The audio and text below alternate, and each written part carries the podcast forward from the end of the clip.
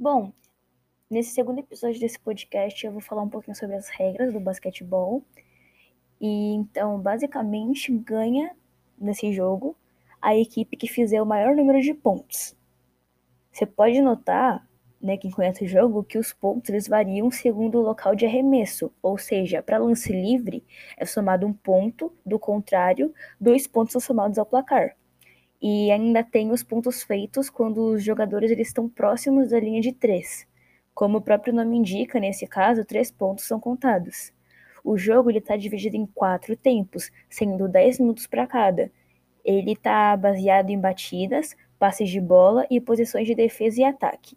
Os passes de bola eles podem ser passe com a mão, passe de peito, passe picado ou quicado e passe de ombro, passe por cima da cabeça também.